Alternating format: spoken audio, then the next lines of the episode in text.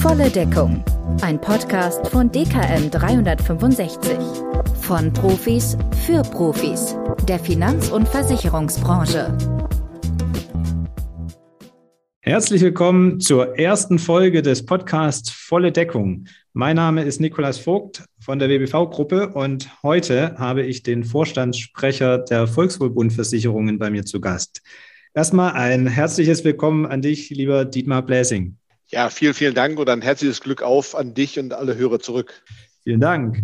Ich freue mich sehr, lieber Dietmar, dass wir beide heute diese erste Folge zusammen aufnehmen, denn ich könnte mir niemand passenderen vorstellen, denn du verkörperst für mich wie kaum ein anderer in der Branche unglaubliche Erfahrung auf der einen Seite in verantwortungsvoller Position, aber auf der anderen Seite eben auch Bodenständigkeit und vor allen Dingen Marktnähe. Und Vielen Dank, ja. Heute geht es ja auch um die Volkswohlbundversicherungen und auch da bist du ja der perfekte Vertreter, weil du ja im Prinzip dein gesamtes Berufsleben von der Ausbildung bis zum Vorstandssprecher bei den Volkswohlbundversicherungen nicht nur beschäftigt warst, sondern gewidmet hast, würde ich eher sagen. das ist sehr schön. Vielen Dank dafür, ja. Und wahrscheinlich bist du auch einer der dienstältesten Mitarbeiter bei euch im Unternehmen dann, oder? Ja, ja, ich, äh, das, das stimmt. Ich habe äh, nächstes Jahr habe ich 40 Jahre voll. Ich habe 1983 meine Ausbildung hier begonnen und manchmal werde ich auch bei Veranstaltungen so als, als einer der dienstältesten Vertriebsvorstände, jedenfalls bei einem Unternehmen, vorgestellt. Und wenn meine Frau dabei ist, dann sagt die immer bei der Gelegenheit, ja, und ich finde, man sieht es auch so langsam. Also von daher passt schon. Gibt es dann beim 40-Jährigen äh, noch äh, einen Bonus oder eine Urkunde? Eine Uhr? Also Nee, nee, sowas, sowas haben wir nicht mehr. Da gibt es einen warmen Händedruck vom Vorstandssprecher in der Regel, aber das muss ich dann vom Spiegel machen. Genau, vom Spiegel sozusagen. Ja. Prima. Äh, Dietmar, bis letztes Jahr wart ihr ja ein wichtiger Riester-Anbieter im Markt und da wird euch sicherlich auch das Thema Rechnungszinsabsenkung jetzt zum Jahreswechsel ordentlich getroffen haben und sicherlich spürbare Einschnitte hinterlassen haben. Kannst du mal davon berichten, ob sich das bei euch ausgewirkt hat? Und wenn ja, wie plant ihr hier ja diesen Einschnitt auf der anderen Seite irgendwo zu kompensieren und vielleicht auch den Vermittlern, die da mit euch zusammengearbeitet haben, eine Hilfestellung zu geben? Ja, in der Tat, das, das äh, spürst du natürlich sehr, wenn du starker Riester-Anbieter bist. Einfach mal, um den Hörern ein bisschen Gefühl zu geben. Wir haben einen Marktanteil am LV-Neugeschäft immer so von etwas über zwei Prozent, 2,2, 2,3 Prozent, sowas in dem Bereich. Bei Riester hatten wir einen Marktanteil im Neugeschäft von knappen sechs Prozent. Da sieht man schon, wir waren also da relativ stark vertreten. Und ähm, natürlich trifft uns die Rechnungszinsabsenkung Wobei die Rechnungszinsabsenkung alleine macht es ja nicht aus, sondern das gleichzeitige Erhalten der 100 Prozent Beitragsgarantie. Das ist ja im Zusammenwirken das Problem. Das führt ja dazu, dass man Riester in der bisherigen Form so nicht mehr anbieten kann, weil man eben, wenn ich, wenn ich vorne normal Abschlusskosten wegnehme, dann reicht die Zeit eines normalen Riester-Vertrags eben nicht mehr bei 0,25 Rechnungszins, um am Ende die Beitragsgarantie wieder hinzukriegen. Das ist, das ist Adam Riese, das ist, das ist einfachste Mathematik. Mhm. Und ähm, rein kalkulatorisch funktioniert das nicht mehr und deshalb trifft uns das äh, schon ganz besonders, vielleicht ein bisschen stärker, wenn ich nochmal auf die Marktanteile verweisen darf, die ich gerade genannt habe im Neugeschäft, ähm, als vielleicht den einen oder anderen Versicherer.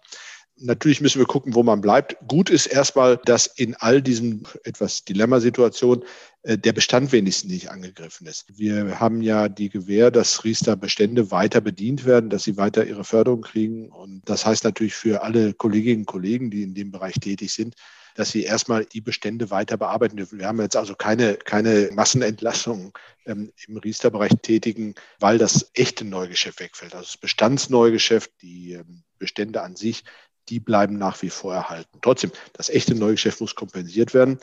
Das schaffen wir nicht durch Netto-Riester, das wissen wir auch. Wir haben einen Netto-Riester-Tarif jetzt zum 1.1. gemacht mit ein paar anderen Versicherern zusammen über, über Netto-Riester, diese Plattform von Netto-Welt. Warum haben wir das getan?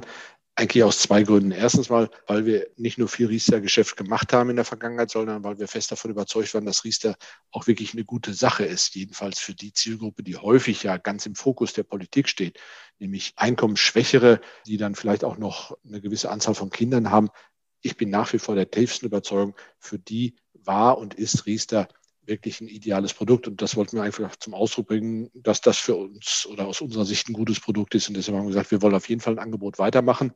Ob das jetzt ein Politiker interessiert, wenn ein mittelgroßer Versicherer aus Dortmund das macht oder nicht, weiß ich nicht. Und trotzdem war es uns ein Anliegen, dieses Signal zu senden. Und auf der anderen Seite haben wir dann gesagt, dann machen wir es eben in dieser, in dieser Netto-Welt. Nicht, weil ich glaube, dass damit jetzt waschkörperweise, wenn ich so sagen darf, Riester-Anträge zu uns ins Haus kommen. Aber ich könnte mir schon vorstellen, dass der eine oder andere Kollege einfach mal ausprobiert, jetzt über Riester, über so einen Netto-Riester-Tarif mal eine Honorarvereinbarung zu machen. Wie, wie reagieren Kunden eigentlich darauf, wenn ich Sie mal auf eine Beratung gegen Honorar oder eine Vermittlung, muss man ja besser sagen, gegen Honorar anspreche, sind die eigentlich bereit, das zu akzeptieren? Welche Honorarnote kann ich da machen? Gerade bei Riester bei Einkommensschwächeren wird das mit Sicherheit kein leichtes Spiel sein. Auf der anderen Seite haben wir bei den Riester-Kunden aber auch immer gesehen, etwas mehr als die Hälfte nutzt auch den Sonderausgabenabzug bei Riester. Das heißt, das ist vielleicht eine Klientel, die dann schon mal in der Lage und auch bereit wäre, so eine Honorarvereinbarung zu unterzeichnen.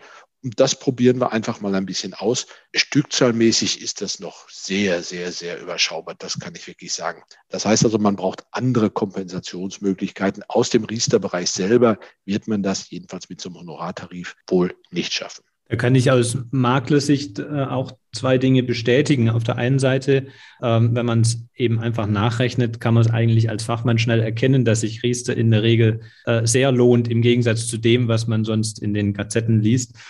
Und einerseits gerade für die einkommensschwachen ähm, Haushalte, andererseits aber auch für die, die dann den Sonderausgabenabzug nutzen, äh, wenn sie eben sagen, ich bin halt nun mal so, ich möchte ein konservatives, sicheres Produkt haben. Ja. da kann man noch so viel hochrechnen, dass es mit, mit einer Fondspolice vielleicht besser wäre, aber wenn er nun mal ähm, so eingestellt ist, dann wäre es ja äh, fahrlässig, einfach nichts zu tun, dann soll er lieber da die Förderung nutzen. Also weil rechnerisch kommt er in der Regel auf, äh, also nach meinen Beispielen, die ich äh, durchgerechnet habe, immer auf drei Prozent äh, Garantieverzinsung für einen Sparplan äh, mindestens ohne Kinder und dann wird es natürlich besser mit Kindern. Wo kriege ich das heute noch? Ne? Und, und wenn ich das noch sagen darf, äh, Nico, dann ist auch gut mit Riester. Diese Verteuflung von Riester, dass die Kosten viel zu hoch seien, das liegt ja nicht, wie immer kolportiert wird, an den Abschlusskosten. Bei Riester sind dieselben Absch oder die gleichen Abschlusskosten einkalkuliert wie in allen anderen Tarifen auch. Das liegt einfach daran, dass die Förderung so komplex ist und äh, dass ich ja quasi, wer das einmal erlebt hat, wenn jemand, der einen Riester-Vertrag hat, wo die Zulagenstelle eine Förderung gut geschrieben hat und die wieder zurückbucht, aus welchen Gründen auch immer, da gibt es ja verschiedenste Gründe, ja, der weiß, dass die Kunden eins tun, hier anrufen und nachfragen. Da habe ich auch keine Maschinen, die das machen, da brauche ich Menschen für. Das heißt, ich brauche einen deutlich höheren Personaleinsatz, vor allen Dingen wegen dieser komplexen Förderung ja. in der Riester-Bestandsgruppe als woanders. Und das muss ich ja verursachungsgerecht, muss ich das ja, muss ich das ja einkalkulieren. Ich kann ja nicht sagen, das kalkuliere ich mal bei der BU ein, sollen die BU-Kunden doch die Riester-Kosten mittragen. Nein, das muss ich verursachungsgerecht natürlich im Riester-Tarif mit einkalkulieren. Und das hat den Riester-Tarif so teuer gemacht. Das heißt, Riester beibehalten als Produkt insgesamt, Förderung deutlich vereinfachen, Personenkreis vereinfachen und von den 100 Prozent Garantieerfordernis wegkommen. Und dann ja. haben wir ein Top-Produkt. Aber nun. Sehe ich auch so. Können wir beide jetzt leider nicht ändern, aber ja, wir können zumindest raushauen. Ja. Ähm, ich sehe das aus Marktsicht ganz genauso.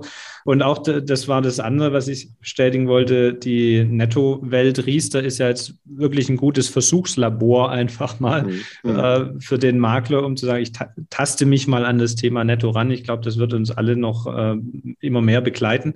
Und da kann man es ja mal einfach ausprobieren. Ja.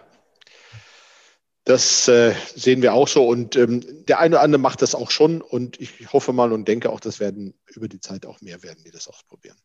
Aber wie du sagtest, es sind nur geringe Stückzahlen ja, bisher, das ja. heißt, der Rest muss sich woanders hin verlagern. Genau, genau.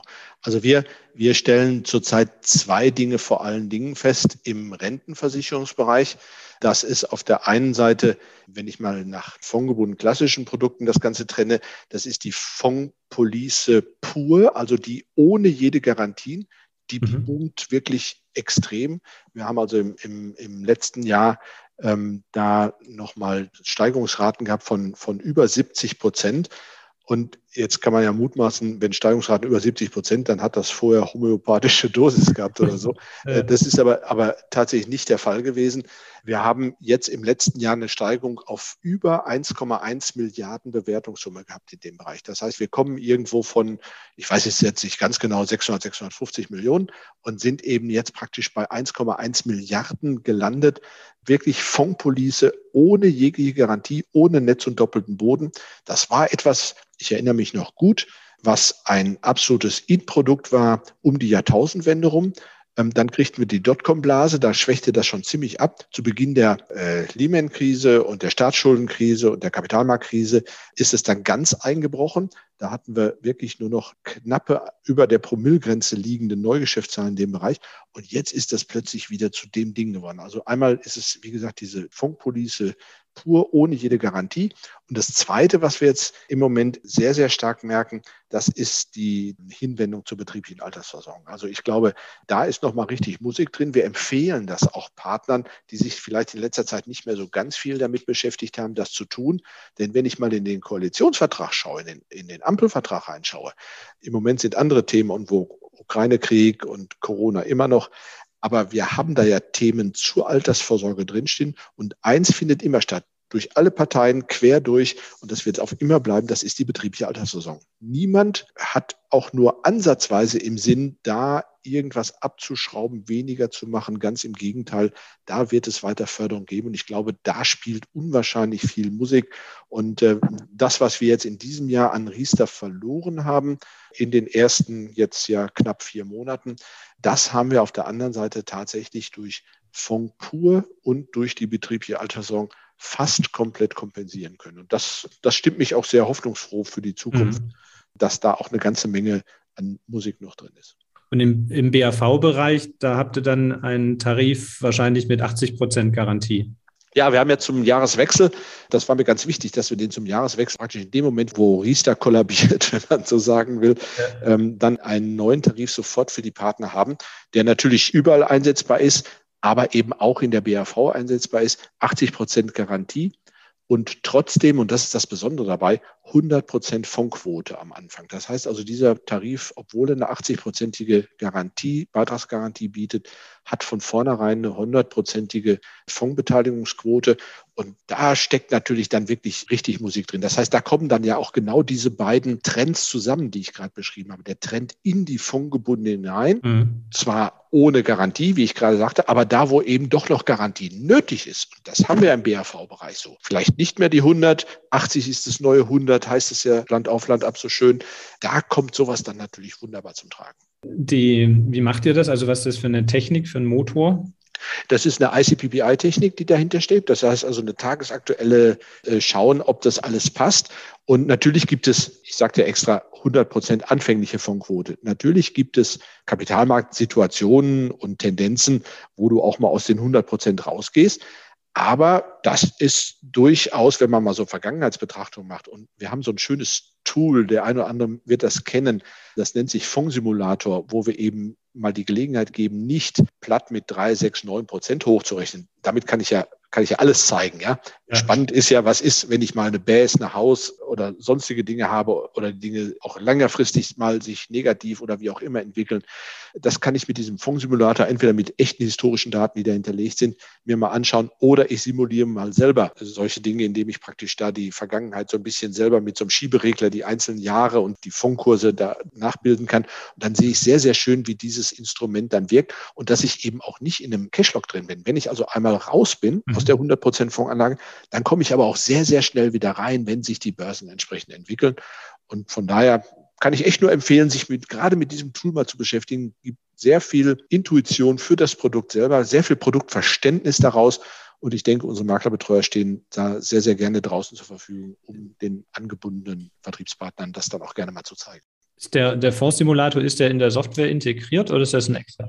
Der ist, der ist in der Software integriert, der ist aber auch über unsere Homepage, über den Vertriebsraum, den wir da für die Partner geschaffen haben, separat anzuwählen und zu nutzen. Prima. Ja, ich denke, also das heißt, im, im Bereich geförderte Vorsorge seht ihr dann den Schwerpunkt für, die, für 2022 jetzt in, im Bereich BAV. Ja. Und in der dritten Schicht in der reinen Fondspolice quasi als der bessere Fondssparplan. Sowohl in der Reihenfolgepolice als auch eben in diesem Produkt mit den Garantien drin. Du hast ja vorhin selber gesagt, es gibt immer noch Kunden, die bei aller Tendenz zu der Reihenfolgepolice ohne Garantie, die einfach nur sagen, ich kann aber so ohne Garantie, nee, ich weiß, es ist mir nicht recht. Und da soll doch jeder nach seinem Gusto, ich glaube, da müssen wir die Leute nicht katholisch machen. Da soll für jeden quasi ein passendes Produkt zur Verfügung stehen. Übrigens, dieser 80er Garantiefonds mit 100 Prozent Fondquote am Anfang ist auch ein super tolles Einmalbeitragsprodukt, denke ich. Also gerade die Menschen, die jetzt vielleicht ihr Geld ein bisschen retten wollen vor der, wie heißt es so schön, Verwahrgeldern, die die Banken und Sparkassen da erheben, mhm. mag das sinnvoll sein. Und deshalb haben wir den Fondssimulator jetzt gerade nochmal erweitert, auch um Einmalbeitragsanlagen und nicht um laufende Beiträge, die reinkommen. Sehr spannende Effekte, die man da sieht gerade für Menschen, die quasi größere Guthaben haben und nicht mehr die Zeit ist, dann auszusitzen, wenn es um 50 Prozent einbricht. Genau, genau. Ja. Sehr schön. Ähm, seid ihr auch im Bereich Basisrente vertreten? Ja, da sind wir, da sind wir vertreten. Wobei dieser neue Tarif, da hängst du halt ein bisschen an der, an der Zertifizierung. An der, äh, Zertifizierung. Mhm. Ähm, und äh, das ist natürlich beantragt, aber ja, Dauert. vor Gott und auf hoher See. wir, wir, sind, wir sind äh, äh also aber trotzdem sehr hoffnungsfroh, dass das, dass das alsbald dann in die Software mit aufgenommen wird. Das Highlight 2023 wird dann die Basisrente. Spä da, da hoffe ich wirklich, dass es aber vielleicht schon zweite Halbjahr 2022 soweit ist, dass man das zumindest dann schon fertig hat, zertifiziert hat und auch anbieten kann. Ja. Ein wichtiges Thema ist ja äh, schon jetzt und vielleicht kennen wir irgendwann auch die genauen Rahmenbedingungen, aber das Thema Nachhaltigkeit, gerade auch in der Altersversorgung. Ja. Ähm, inwieweit habt ihr denn das Thema in den neuen Produkten mit ja, eingebaut oder berücksichtigt? Also wir, wir haben das Thema Nachhaltigkeit im letzten Jahr angegangen, haben dazu auch eine, eine, eigene, eine eigene Roadshow gemacht, zwei sogar.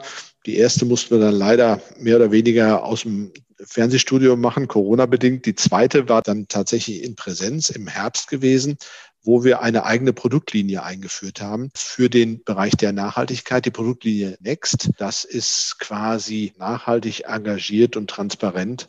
Ähm, heißt das also diese NE und T und das X in der Mitte steht halt so ein bisschen für ein Pluszeichen, so leicht um 45 Grad gedreht. Okay. So kamen wir also auf den, auf den Titel Next.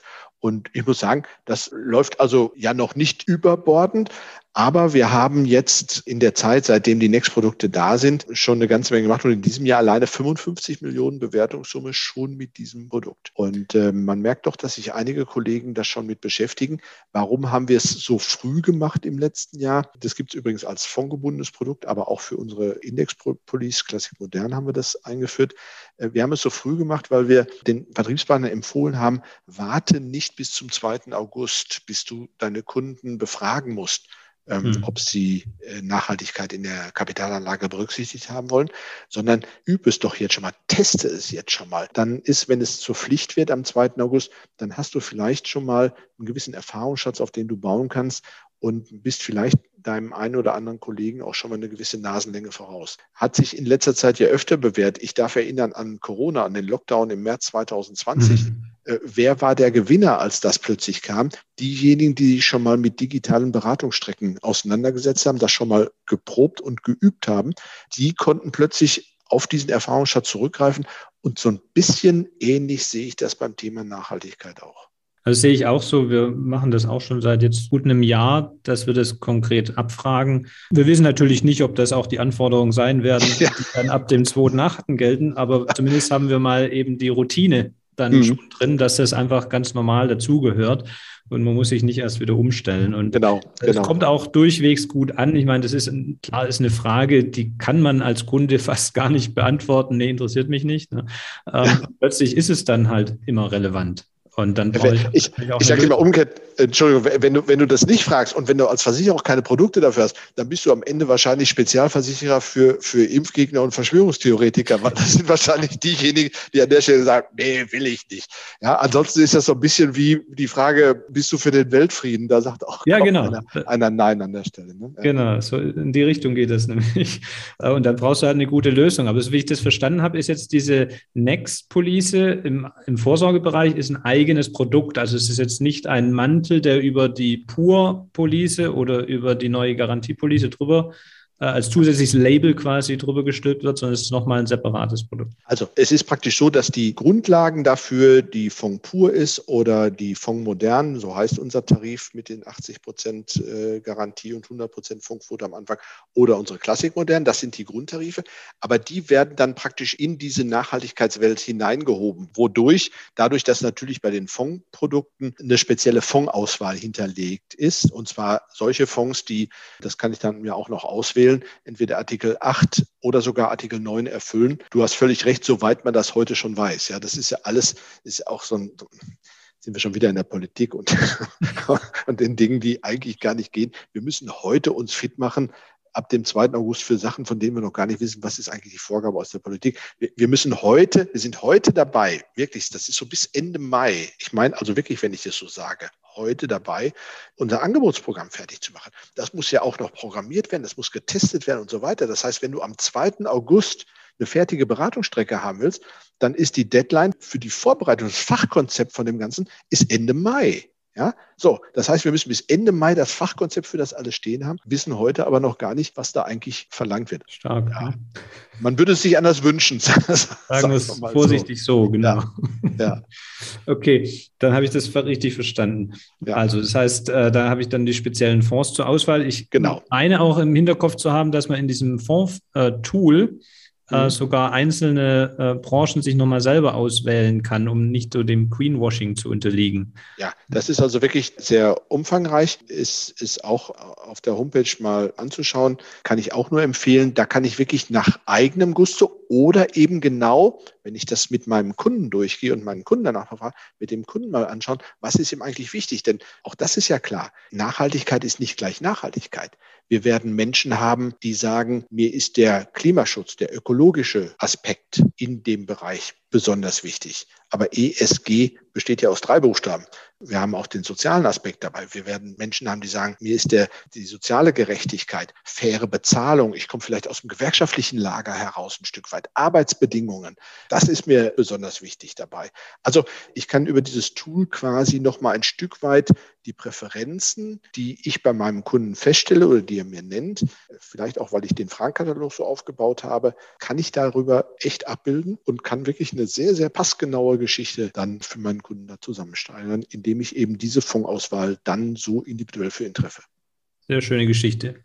Habt ihr das Thema Nachhaltigkeit denn dann auch im Biometriebereich schon mit eingebracht, wo ihr ja grundsätzlich sehr stark aufgestellt seid? Ja, also im Biometriebereich ist es natürlich ein bisschen schwierig zu sagen, was mache ich da weil du musst immer gucken, wenn es zu ipsig wird, was du da überhaupt machen kannst in den einzelnen Produktbereichen und du klebst dem dann ein zu großes Etikett, mhm. dies ist ESG-konform und nachhaltig drauf, dann musst du dich natürlich oder bist du relativ schnell dem Vorwurf des Greenwashing ausgesetzt. Ja. Deshalb sind wir da ein bisschen vorsichtiger, haben es zunächst mal bei Produkten gemacht, die tatsächlich Kapitalanlage betreiben. Mhm. Äh, insofern zählt auch unsere Unfallinvest dazu. Das ist ja so eine Unfallversicherung mit Fondsansammlung dabei. Da würden praktisch diese Fonds, die hinterlegt sind, auch in diese Next-Linie hineinpassen. Aber bei sonstigen Produkten, bei reinen Biometrieprodukten, also Arbeitskraftabsicherung zum Beispiel oder Todesfallabsicherung, haben wir es nicht mit drin. Noch nicht, aber das wird mit Sicherheit auch mal kommen. Da bin ich ziemlich sicher. Schauen wir mal, wie der Markt da reagiert, was der Markt da so. Mhm. Ihr habt ja im Biometriebereich zwei Marken, mit denen ihr unterwegs seid. Einmal Volkswohlbund und auf der anderen Seite die Dortmunder. Mhm. Ähm, magst du mal dazu eine kurze Erläuterung geben? Warum fahrt ihr hier eine Zwei-Marken-Strategie? Wir haben die Dortmunder gegründet zum Zeitpunkt, als wir auch bei uns so ein, im Haus so ein sogenanntes InnoLab gegründet haben. Und die Dortmunder war mal so ein bisschen auch mitgeplant als, als eine Art Werkstattversicherer für das InnoLab. Das heißt, dass die da Dinge mal ausprobieren sollen. Wir haben da zum Beispiel angefangen, wir hatten die Grundfähigkeit schon Existenz beim Volksverbund gehabt. Das war ein Produkt, was sozusagen einen ganzheitlichen Ansatz vertrat. Und haben gesagt, hm, wir versuchen jetzt über die Dortmunder mal einen zweiten Ansatz. Und da ist ganz gut, wenn du zwei Risikoträger hast, um diese Ansätze ganz klar zu trennen, wo man mehr so einen additiven Ansatz macht, so einen Bausteinansatz macht. Ja, das, äh, wo, du also sagst, ich mache ein paar Grundfähigkeiten, da kann ich welche dann sozusagen noch zubuchen. Mhm. Ähm, wir wissen von unseren Vertriebspartnern, die einen sagen, ah, ich nehme lieber einen ganzheitlichen Ansatz, da weiß ich, dass ich nichts vergesse. Mhm. Ähm, sonst kommt natürlich mein Kunde hinterher und sagt, ah, genau das, was ich ihm nicht angeboten hat oder was er nicht haben wollte, das ist dann gerade leistungsauslösend gewesen und dann habe ich vielleicht ein Haftungsproblem. Ein anderer Vertriebspartner sagt aber, ich gehe viel lieber bausteinartig vor, da kann ich mich genau an dem Bedarf des Kunden orientieren und muss eben auch preislich äh, vielleicht nicht in Kauf nehmen, dass so ein ganzheitlicher Ansatz vielleicht auch mal ein bisschen teurer ist, als wenn ich das aus dem Baukasten raussuche. Insofern wollten wir diesen beiden Dingen Rechnung tragen. Wir haben dann zum Beispiel auch mal eine neue Form, ganz neue Art der Pflegeversicherung gemacht mit Zuhause. Mhm. Das ist, das ist nicht so gut gelaufen. Das ist dann Wesen eines Werkstattversicherers, aber auch, dass du eben nicht nur Top-Produkt hast, sondern vielleicht auch mal ein Produkt hast, was nicht so gut läuft dabei. Und das war so der Hauptansatz, weshalb wir das über eine Zwei-Marken-Strategie gemacht haben, das Ganze die, die Idee zu dem Zuhause ist ja eigentlich charmant, also die Grundfähigkeitsversicherung für den Rentner. Ja. Ähm, ist, ist das deshalb nicht so gut gelaufen, weil es halt in keinen Vergleicher passt? Ist das so dieses ja, das, das, ist, das ist auch wirklich eine spannende Frage. Also die Unart, dass alles mittlerweile in Vergleicher passen muss, ist natürlich ein großer Feind der Kreativität und der Innovationen. Ich verstehe auf der einen Seite die Vertriebspartner, die sagen, ja, ich kann aber mich nicht mehr mit 27 Einzelversicherern da auseinandersetzen. Ich brauche irgendwo diese Vorauswahl über einen Vergleicher und, und auch das Vergleichen können über einen Vergleicher. Auf der anderen Seite muss man auch sehen, es ist natürlich sehr gleichförmig machend, was so die gesamte Produktauswahl und Angebotsauswahl eines Versicherers ausmacht. Also die Vergleicher spielen da schon eine Rolle. Ich glaube, die größere Rolle spielt aber die Tatsache, dass einfach der Pflegebereich, der Bereich der Pflegeprodukte insgesamt noch sehr rudimentär in der Beratung vorkommt. Ich frage mich manchmal, warum das so ist. Entschuldigung, ich wollte dich nicht. Äh, nee, da, da, sprichst du was an, weil das, das wollte ich sowieso dich fragen, ähm, wenn, weil wir haben jetzt die Chance, wir Makler leben ja in unserer Bubble und die ähm, Mitarbeiter der Versicherung leben in ihrer Bubble, aber ja. beide sind wir in der gleichen Branche und deshalb die Gelegenheit mal zu nutzen, gibt es irgendetwas, wo, wenn man, wenn du mal rauszoomst quasi und aus deiner Sicht, aus der Versicherersicht auf den Maklermarkt schaust, wo du sagst, Mensch, Makler, warum macht ihr das nicht oder warum macht ihr das denn so und nicht anders? Also vielleicht jetzt nicht belehren, sondern ja. ähm, aufzeigen, da gibt es vielleicht Chancen, die wir so in unserer Welt gar nicht sehen, weil wir halt selber drinstecken und nicht von außen drauf gucken. Also ich hoffe, ich hoffe nicht belehrend zu sein, weil das steht mir auch gar nicht zu, sondern wie du sagst, mehr so Fragen, warum passiert das eigentlich nicht? Vielleicht eine Bemerkung noch vorneweg. Wir sollten miteinander, und insofern sind wir dann nicht nur in der gleichen Branche, sondern da fast auch in der gleichen Bubble, in derselben Bubble fast. Wir sollten uns immer wieder die Daumen hinter die Hosenträger tun und uns klar machen, also den Rückenstärken meine ich damit, uns klar machen, all die ganzen biometrischen Risiken, das Absichern von Tod, Invalidität, Berufsunfähigkeit, Krankheiten, äh, Langlebigkeit, aber eben auch Pflegebedürftigkeit, das können nur wir Versicherer. Und das können eben auch nur Versicherungsmakler, Versicherungsvermittler am Ende vermitteln. Das kann nicht der Sparkassenmensch aus Quetschen-Membach oder der Fondsvermittler oder sonst wer. Das können nur Menschen, die im Versicherungsbereich tätig sind. Und das ist sozusagen unser großes Prä. Neben der Frage natürlich, dass wir auch versuchen wollen, Kapitalsammelbecken zu sein in den verschiedensten Formen, insbesondere für Altersversorgungsprodukte. So. Und vor diesem Prä, was wir da haben, das wirklich ein Alleinstellungsmerkmal ist, da stelle ich mir schon immer wieder die Frage, Warum klappt das eigentlich mit den Pflege, mit den privaten Pflegeversicherungen nicht? Und da bin ich jetzt mehr natürlich bei der Lebensversicherung, bei den Pflegerentenversicherungen nach Lebensversicherung. Wir haben gar keine Krankenversicherungstochter, deshalb kann ich das da gar nicht so richtig für ähm, einschätzen. Mhm. Ich erinnere mich, dass wir vor, ach, das war glaube ich 2005, 2006, da hat der Professor Helten von der Uni München, damals Lehrstuhl für Versicherungswesen äh, oder Versicherungsbetriebslehre, äh, hat, hat schon Roadshows gemacht zu dem Thema zwei Jahre hintereinander und da waren ganz viele Vermittler und Vertriebspartner. Wir waren als Produktgeber teilweise mit dabei und egal mit wem du sprachst, alle haben gesagt, nee, finde ich total spannend und das ist ein Thema und überhaupt nur diesen Rubikon zu überschreiten, das nicht nur spannendes Thema zu empfinden. Es mhm. ist ja draußen auch ein Riesenbedarf, sondern eben diesen Rubikon zu überschreiten, das auch in die Beratung mit zu übernehmen und wirklich das auch echt regelmäßig mitzuberaten, das ist bisher nicht passiert. Und da muss ich sagen, bei dem Riesenpotenzial, was, was der Pflegeversicherungsmarkt so bietet, das ist etwas, wo ich sage, da müsste eigentlich noch mehr gehen. Mhm. Da kann ich jetzt tatsächlich auch nur zustimmen und sagen, da frage ja. ich mich auch, warum das nicht so ist, weil wir haben es bei uns fest im Betrieb im Beratungsprozess drin, nur bei den 60 plus, sondern äh, eigentlich da noch weniger, weil es dann meistens schon gelöst ist, sondern eher bei den 25 oder 20 plus, also schon beim Berufseinsteiger wird das Thema thematisiert. Kann sein, dass er sagt, er schiebt das nochmal auf, aber es ist dann immer in der Wiedervorlage und das wird sehr gut angenommen. Also mhm. vielleicht da auch die Info an die Kollegen, an die Zuhörer. Ähm, die Quote derer, die dann sagen, ja, ich möchte das Thema in der oder der anderen Form absichern, ist sicherlich bei 60, 70 Prozent, ja. wenn man es nur anspricht. Und deshalb glaube ich tatsächlich auch, kann ich jetzt auch nur vermuten, aber dass es in den, tatsächlich nur in den Köpfen der Makler stattfindet, dass man sagt, hm, das ist ja irgendwie ein negatives Thema. Da, wenn ich pflegebedürftig bin, geht es mir nicht gut und das möchte ich jetzt vielleicht nicht ansprechen, aber wir machen das gleiche Thema ja bei Berufsunfähigkeit und Tod auch.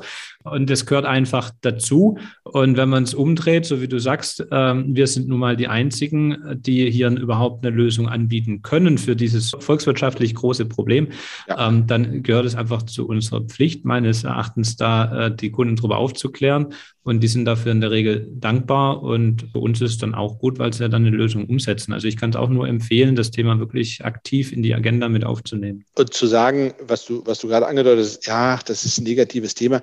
Entschuldigung, Versicherung ist immer ein negatives ja. Thema. Ja? Du musst den Kunden klar machen, sie zahlen Geld für etwas, wo sie gar nicht wissen, ob sie das mal brauchen. Hoffentlich und, und nie. Wenn sie, und, wenn sie es, und wenn sie es mal brauchen, dann ist irgendwie ein Mist passiert. Dann habe ich jemand was kaputt gemacht oder mir ist was kaputt gegangen oder ich bin invalide oder krank oder Pflegefall oder alt Bestenfalls kriege ich eine Versicherung ausgezahlt, aber dann bin ich eben alt und das ist auch nicht so doll. Also Versicherung hat immer irgendwas mit nicht so schönen Lebensumstand zu tun. Mhm. Und trotzdem ist es ein ganz, ganz wichtiger Zweig, volkswirtschaftlich wie individualwirtschaftlich. Ja, kann ich nur zustimmen. Ähm, sehr schön können die Kollegen darüber nachdenken. Schickt, schickt uns gerne eine Nachricht, wenn ihr da andere Meinung seid. Würde mich sehr interessieren, warum. Dann einfach gerne über die, äh, einfach eine E-Mail. Wir packen die E-Mail in die äh, Show Notes rein und äh, freue ich mich auf Nachrichten. Dietmar, zum Abschluss noch eine Frage, den Blick in die Zukunft aufs laufende Jahr gerichtet. Gibt es da ähm, was oder andersrum, was sind da die Highlights oder das Branchenhighlight, wo du dich persönlich noch äh, drauf freust dieses Jahr oder auch wofür die Volkswagenversicherung ein besonderes Highlight sein wird? Ich freue mich darauf und ich hoffe, das darf ich auch auf eine wieder mal richtig proppenvolle DKM wo man ganz, ganz viele Menschen wieder trifft, die man jetzt dann seit zwei oder wenn die DKM dann stattfindet im Herbst, dann vielleicht sogar zweieinhalb Jahre schon nicht mehr gesehen hat. Darauf freue ich mich wirklich sehr, wie auf alle Branchen-Events, egal ob das nochmal vielleicht eine Gesamtverbandsveranstaltung ist, die da ist, ob das eine Veranstaltung in kleinerem Rahmen mit Vertriebspartnern ist. Ich freue mich einfach riesig darauf, wieder Menschen zu sehen, Menschen zu treffen und nicht nur hinter einer Mattscheibe, weil wir Menschen haben nun mal mehr als zwei Sinne. Wir haben nicht nur Augen und. Ohren, sondern wir haben auch Nase zum Riechen und eine Hand zum Fühlen und weiß ja toll, was noch alles ist. Das ist so mein Highlight, auf das ich mich freue. Super, da geht es mir schon wieder genauso. Da freue ich mich auch sehr drauf, äh, aus den gleichen Gründen. Ich danke dir ganz herzlich für das offene Gespräch. Das hat sehr viel Freude gemacht. Und an dich, lieber Hörer, wenn dir der Podcast auch gefallen hat, die erste Folge von Volle Deckung, dann würde ich mich sehr freuen, wenn du uns fünf Sterne bei Spotify gibst als Bewertung oder wenn du auf deinem iPhone die Folge gehört hast in iTunes, dann äh, gerne eine Rezension schreiben. Das wäre ganz klasse. Vor allen Dingen am Anfang ist es natürlich für einen Podcast sehr, sehr wichtig, möglichst bald viele positive Rezensionen zu bekommen. Deshalb wäre das ganz grandios. Herzlichen Dank schon mal im Voraus und an dich, lieber Dietmar, auch nochmal ganz lieben Dank für deine Zeit heute. Ich danke dir, lieber Nico. Vielen Dank. Ich freue mich, wenn wir uns auf der DKM sehen. Jawohl. Und dann trinken wir ein Bier miteinander. Genau. Bis dahin. Alles Gute. Bis dann. Danke. Tschüss. Tschüss.